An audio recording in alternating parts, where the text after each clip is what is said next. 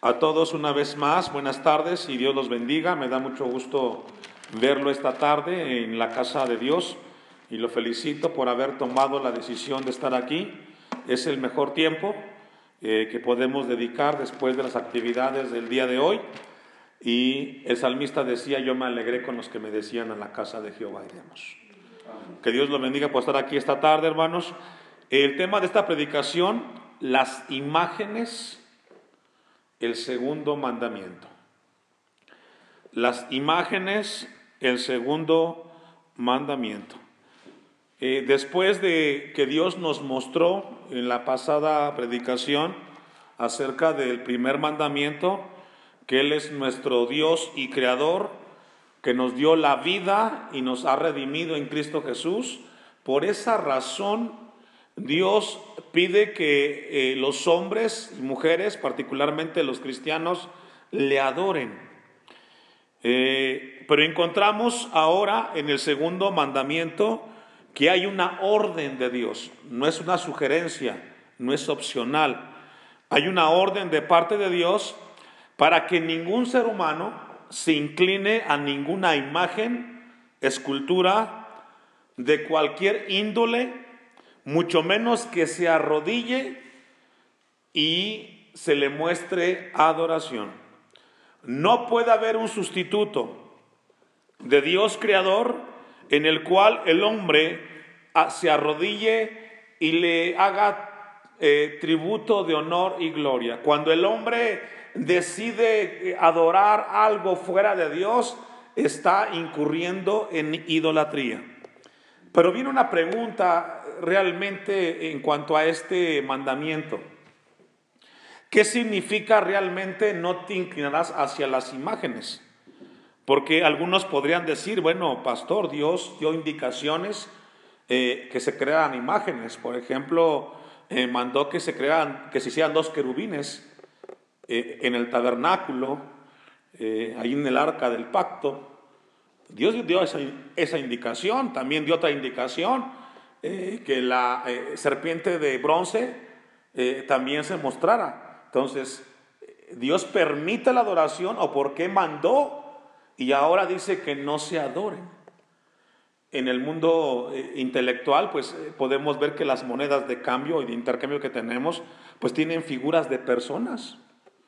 ¿Cómo evitamos esto? Surgen preguntas respecto a ese punto, hermanos. Por ejemplo, cuando Moisés eh, levanta la serpiente de bronce, Dios le ordenó a Moisés que hiciera eso. ¿Qué significa entonces ese mandamiento que no nos hagamos imágenes cuando Dios muchas veces mandó que se hicieran estas imágenes? La respuesta es la siguiente. Dios no nos prohibió, escuche esto, que nos hiciéramos imágenes de cualquier cosa. Lo que Dios prohibió es que usáramos esas imágenes para adorarlas. Porque usted puede tener en su casa, quizás no tiene allí el cuadro de un Dios, pero quizás tiene el cuadro de un hijo, de una hija, de la familia o de algo que a usted le llama la atención. Por ejemplo, en el caso de los jóvenes, son muy dados a tener ahí un póster de un deportista que les llama la atención. Y ahí lo tienen. El asunto no es que tengas ese póster ahí, sino que representa para ti esa imagen que tienes ahí. Porque Dios no prohíbe que nos hagamos imágenes. Lo que Dios prohíbe es que el hombre se arrodille, le adore y le rinda honor y gloria. A eso se referencia el segundo mandamiento. Las razones por las cuales Dios nos da este mandamiento son tres. Número uno, Dios sabe que cualquier representación de Él como Dios será falsa. Porque el ser humano, siempre que intente eh, darle culto o adoración a Dios, siempre se equivocará la mente del hombre es finita. Y el hombre puede hacer su mayor esfuerzo para imaginarse cómo es Dios. Pero cualquier representación que el hombre quiera hacerse, siempre será algo equivocado. Mira lo que dice Isaías 40, versículo 18. Siempre que el ser humano intente crear algo o dibujar algo, esculpir algo que para él represente Dios, siempre se va a equivocar porque no le alcanza la mente para realmente vislumbrar cómo es Dios. Mira lo que dice Isaías 40, 18. ¿Ya lo tiene? ¿A qué pues haréis semejante a Dios?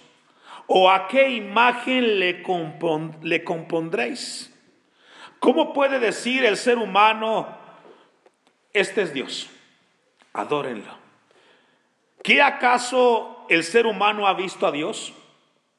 ¿En qué momento el ser humano puede decir, esto es Dios? ¿Cómo el ser humano puede retractar, dibujar algo que no ha visto?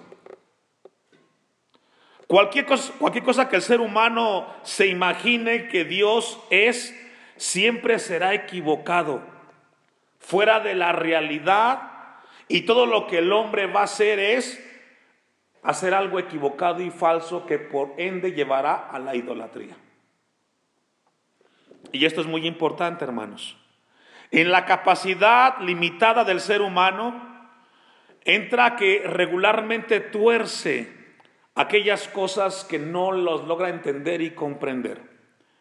Todas las imágenes, estatuas, todo lo que el hombre pueda imaginar respecto a Dios es falso. Número dos, la segunda razón por la cual Dios establece que no nos inclinemos hacia ninguna imagen, la segunda razón es porque el ser humano hace o realiza una representación de Dios a través de una imagen. Siempre. Siempre el hombre cuando intenta eh, quién o qué es Dios, siempre lo hace a través de qué hermanos? De una imagen. Y se le olvida que Dios, el Dios de la Biblia, es espíritu. ¿Cómo entonces puedes dibujar lo que no se ve? Evangelio de Juan, capítulo 4, versículo 24. Cuando el hombre intenta hacer de una imagen una representación de Dios, está, está negando la esencia de Dios, porque Dios es un ser espiritual y no un ser físico. El Evangelio de Juan, capítulo 4, versículo 20 eh, al 24, encontramos un momento en el cual se encontró con la mujer samaritana, la cual representa una mujer con prejuicios, sumamente inmoral y además ignorante de la adoración. Dice el texto 20, nuestros padres adoraron en este monte y vosotros decís que en Jerusalén es el lugar donde se debe adorar. Jesús le dijo, mujer, créeme que la hora viene cuando ni en este monte ni en Jerusalén adoraréis al Padre, vosotros adoráis lo que no sabéis. Nosotros adoramos lo que sabemos porque la salvación viene de los judíos. Mas la hora viene y ahora es cuando los verdaderos adoradores adorarán al Padre en espíritu y en verdad, porque también el Padre tales adoradores buscan que le adoren. Dios es que hermanos, espíritu. Todo intento del hombre en querer plasmar a Dios en algo siempre fallará, siempre se equivocará, porque Dios es espíritu y los que le adoran en espíritu y en verdad es necesario que le adoren. La palabra que describe aquí adoradores cristianos es en espíritu y en verdad. Y vemos cómo el hombre constantemente falla en eso, hermanos. Y lo que Dios en ese momento Jesús quería comunicarle a la mujer samaritana es que no es en ningún movimiento, en ninguna denominación en específico donde se pueda adorar a Dios. Usted lo puede adorar en su casa, en su trabajo. Obviamente aquí en el lugar, pues tenemos un lugar donde nos reunimos para estudiar la palabra, para escuchar el mensaje de Dios, Pero Dios puede ser adorado en diferentes lugares. No es exclusivo Dios de un movimiento. No pueden decir, por ejemplo, los, los bautistas solamente aquí adoramos a Dios de la manera correcta. O los luteranos, o los episcopales, o los metodistas. La adoración a Dios no puede ser dirigida o fijada por un edificio o una imagen. Es lo que Jesús le revela a la mujer samaritana, que ella necesitaba entender que para adorar a Dios tiene que ser involucrado, escuche esto, la parte espiritual. Porque los árabes tienen Dios, los de Buda tienen a un Dios, pero para poder adorar al Dios de la Biblia se tiene que adorar a través del Espíritu. Y solamente lo pueden hacer los cristianos nacidos de nuevo. Alguien que no es cristiano no le, no le encuentra sentido a esto. Tiene que ser una adoración en el Espíritu. Sigmund Freud, un psicoanalista del siglo antepasado, dijo lo siguiente. El ser humano es un ser incorregiblemente religioso. Esto es profundo. Repito, dijo este eh, eh, psicólogo, psicoanalista, el ser humano es un ser incorregiblemente religioso. A través de la historia podemos constatar esta realidad. No importa la cultura, la época, el hombre siempre intenta adorar a alguien. En su corazón siempre existe el deseo de idolatrar a alguien o a algo. Y lo que Dios quiere mostrarnos a nosotros es de que el ser humano siempre levanta imágenes creyendo que esa imagen es Dios. Y cuando le entregamos nuestra vida a Cristo Jesús, comienza Dios a levantar nuestra alma, nuestro espíritu para adorar al Dios verdadero. Mire lo que dice Hechos 17, 24. Libro de los Hechos, capítulo 17, versículo 24.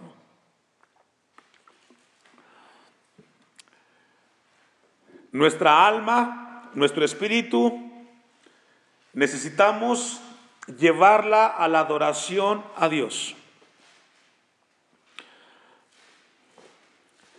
¿Sabe que siempre existe esta tendencia cuando el hombre intenta adorar algo o a alguien. ¿Se ha fijado que siempre le lleva algo a su Dios? ¿Usted se ha preguntado por qué el hombre hace eso? Cuando tiene a un Dios que él cree que es su Dios, cuando se acerca a él siempre le lleva algo. En el caso aquí de la religión tradicional, cuando van a visitar allá a México, Nunca van con las manos vacías. Siempre llevan, aquí te dejo esto, porque me bendeciste, porque me diste, porque hiciste, siempre. ¿Por qué el hombre hace eso? ¿Se ha preguntado usted eso? La razón es porque el hombre siempre quiere recompensar lo recibido de su Dios. Dice Hechos 17, 25, el 24, perdón. El Dios que hizo el mundo y todas las cosas que en el mundo hay, siendo el Señor del cielo y de la tierra, no habita en templos hechos por manos humanas, ni es honrado por manos de hombres, como si necesitase, ¿de qué hermanos? Es decir, Dios no necesita nada de nosotros. Todo lo que le podamos dar a Él, para Él no es necesario. El problema es nuestro, que queremos que siempre podamos llevar algo hacia Dios. Pero Dios ya nos dio a Jesús, el Salvador, y lo que Dios solamente espera de usted de mí es obediencia. Pero siempre existe esa inclinación en el hombre. Dios no espera que el hombre materialmente le pague cuando le adora. La obediencia es mejor que la adoración. No lo busque, pero dice el pasaje de 1 de Samuel 5:22, se complace Jehová tanto en los holocaustos y víctimas como en que se obedezca a las palabras de Jehová. Ciertamente el obedecer es mejor que los sacrificios. Esto es lo que Dios quiere de nosotros sus hijos. Una vida apartada para que cuando levantemos nuestras manos en adoración, sea una vida de obediencia. La tercera razón por la cual Dios estableció el segundo mandamiento es porque Dios prohíbe las imágenes, porque todas las imágenes producidas por el hombre, escuche esto, permean o afectan nuestra personalidad y nuestro carácter con base al ídolo que el hombre adora. Le explico. Un joven de 18, 20 años, su ídolo es un boxeador y lo coloca en la pared. Y ahí lo tiene. Y de manera inconsciente comienza a actuar, a hablar y a dirigirse como ese ídolo. ¿Los ha visto? Los cantantes ¿Cuántos, ¿Cuántos jóvenes, personas, hombres y mujeres, les gusta un cantante y dicen, ese es mi ídolo? Y tanto lo, lo idolatran que llega el momento que se cortan el pelo como él, hablan como él, se visten como ese Dios. Por eso Dios prohíbe la adoración a los dioses o a las imágenes. Porque eso que tú o que el hombre adora comienza a afectarte en tu personalidad afecta tu carácter. Y mañana ese Dios que tú levantaste o que tú adoras, comienza a ser reflejado en la manera como hablas, como escribes, cómo te vistes. La tercera razón entonces es porque el carácter de esa imagen, de ese Dios falso que adoras, comienza a afectarte en tu vida. El Salmo 115, versículo 1. Quiero que me acompañe a ese pasaje. Salmo 115, versículo 1. Ahora, aquí hay que tener mucho cuidado, hermanos, porque a veces eh, podemos ver a las imágenes, pero también podemos tener eh, otros tipos de ídolos, las cuales también permean la personalidad y el carácter del hombre. Dice el Salmo 115, ¿ya lo tiene? No a nosotros, oh Jehová, no a nosotros, sino a tu nombre da gloria, por tu misericordia, por tu verdad, porque han de decir las gentes, ¿dónde está ahora su Dios? Nuestro Dios está en los cielos, todo lo que quiso ha hecho.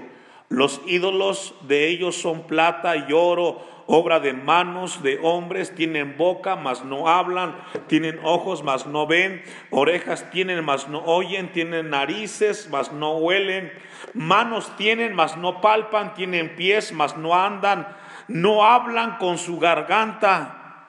Y escuche esta contundencia, semejantes a ellos, ¿qué hermanos? Esto es lo que Dios nos advierte. Cuando usted coloca esa imagen o a ese Dios, y puede ser no solamente una estatua o una figura, también puede ser tu trabajo, también puede ser tu familia, tus hijos. Dios no comparte con nadie en su gloria, hermano. Dios es solamente Él. Cuando el hombre comienza a adorar esas imágenes, comienza a ser permeado. Yo le decía el ejemplo de un deportista puede ser un cantante, etcétera. Dice el texto, semejante a ellos son los que los hacen y cualquiera que confía en ellos. La Biblia nos muestra entonces que esa falsa idolatría la absorbe nuestra personalidad y nuestro carácter. Por eso Dios establece ese segundo mandamiento. El hombre va a adorar a alguien o a algo. Y eso que adore le va a afectar en su vida, en su persona. Con eso en mente vamos a ir a Hechos 2.20, versículo 5, para abordar qué es lo que Dios habla en cuanto al segundo mandamiento. Usted me alcanza. Éxodo 25, ¿ya lo tiene? No te inclinarás a ellas, ni las, ¿qué hermanos? Honrarás. Y ahí está el mandamiento. El problema no es la imagen, el problema es que cuando la tienes enfrente te arrodillas y le adoras y la pones por encima del Dios creador. ¿Cuánta gente no honra otras cosas que a Dios? Y esas cosas que honra, le adora. Aunque la gente diga lo contrario, la muestra es el lugar. Por ejemplo, aquí está vacío. ¿Dónde están los adoradores de la iglesia? ¿A quién están honrando? No te inclinarás a ellas, ni las honrarás, porque yo soy Jehová, tu Dios fuerte, celoso, que visito la maldad de los padres sobre los hijos hasta la tercera y cuarta generación de los que me aborrecen. Cuidado con este mandamiento, hermanos. ¿Sabe que yo leía una historia porque esto aborda todas las áreas del ser humano? Y contaba, leía esta historia de una mujer eh, de escasos recursos que estaba en un panteón, y aquí en México es tradicional que cada eh, cierta época del año pues, le llevan comida a los muertos, ¿cierto? Y estaba ahí la mujer, eh, quizás no preparada, y le llevó una cazuela de mole y de comida a su difunto. Y llegó otra mujer, bien vestida, de clase alta, con un ramo de flores.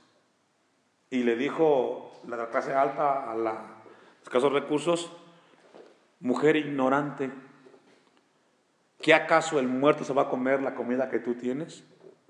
Y se le queda viendo la mujer de la cazuela de mole y le dice, no te preocupes, después de que venga a recoger tus flores, tu muerto pasará a comer con el mío.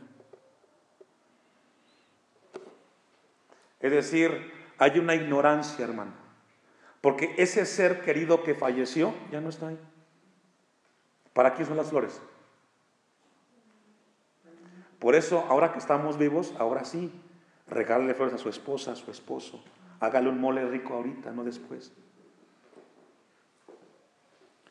La respuesta, hermanos, es porque Dios no puede ser burlado. La advertencia del segundo mandamiento, lo que Dios quiere mostrarnos es que una vida inclinada hacia la adoración fuera de Dios alcanza a tres generaciones a tus nietos, bisnietos y tataranietos. ¿Usted los ha visto? Esto está comprobado, hermano. Si al padre le gustaba, por ejemplo, un cierto equipo de fútbol y adoraba más a ese equipo de fútbol más que a Dios, el hijo que viene le va a ir al mismo equipo. Nace el nieto y le sigue yendo al mismo equipo. Nace el, el nieto y el nieto y le van al mismo equipo. ¿Por qué no al Dios verdadero? O sea, si logra ver cómo eso se pasa, y uno dice, pero ¿cómo? Es una tradición. No, no. Es una maldición que tus generaciones siguen buscando a todo menos al Dios creador. Por eso nosotros debemos tener cuidado con lo que hacemos, hermano. Dios quiera que nuestras generaciones pasen las generaciones y siempre busquen a Dios como lo buscamos nosotros. Por eso este mandamiento dice, fuerte y celoso, que visito la maldad de los padres sobre los hijos. Es decir, las consecuencias de tu idolatría le afectarán a tus generaciones. Por eso adora al Dios verdadero.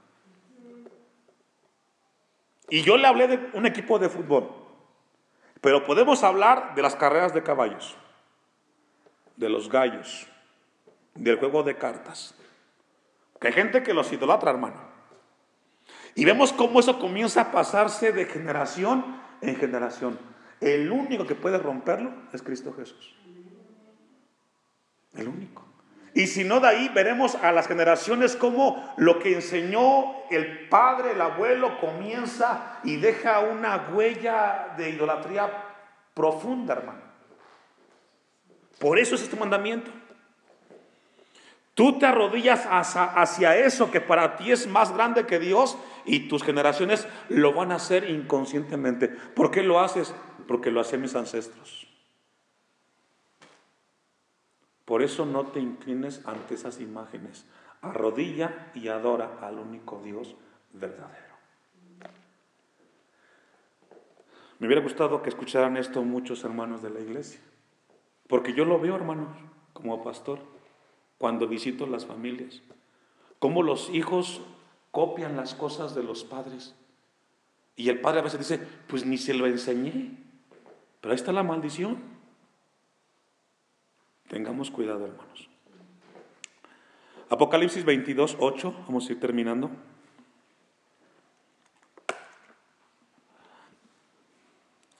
Así es de que no lo vea como tradición. Es una maldición que Dios dictamina cuando no hay adoración al Dios verdadero. ¿Ya lo tiene? Apocalipsis 22, 8. Yo, Juan, soy el que oyó y vio estas cosas y después que las hube oído y visto, me postré para adorar a los pies del ángel que me mostraba estas cosas, pero él me dijo, mira, no lo hagas. No lo hagas. Si tú deseas adorar a alguien, adora a Dios. Jamás a los hombres. Jamás. Arrodíllate ante el único soberano creador Dios. Pero nunca ante nadie, mucho menos ante ángeles. Es que tengo mi ángel. ¿Qué ángel? Es otra cosa. No, solamente hacia Dios. No lo hagas porque yo soy consiervo tuyo y de tus hermanos los profetas y de los que guardan las palabras de este libro. Adora a Dios. El segundo mandamiento es, adoremos solamente a Dios. Tengamos cuidado de cualquier tipo de imagen, hermano. Te afectará a ti y afectará a tus familias. Por eso Dios da este mandamiento para advertirnos de las consecuencias que trae al corazón del hombre cuando coloca a alguien que no es Dios. Amén. Que Dios lo ayude, que Dios nos ayude y que su palabra nos siga guiando. Póngase de pie, vamos a darle a Dios gracias esta tarde por su palabra.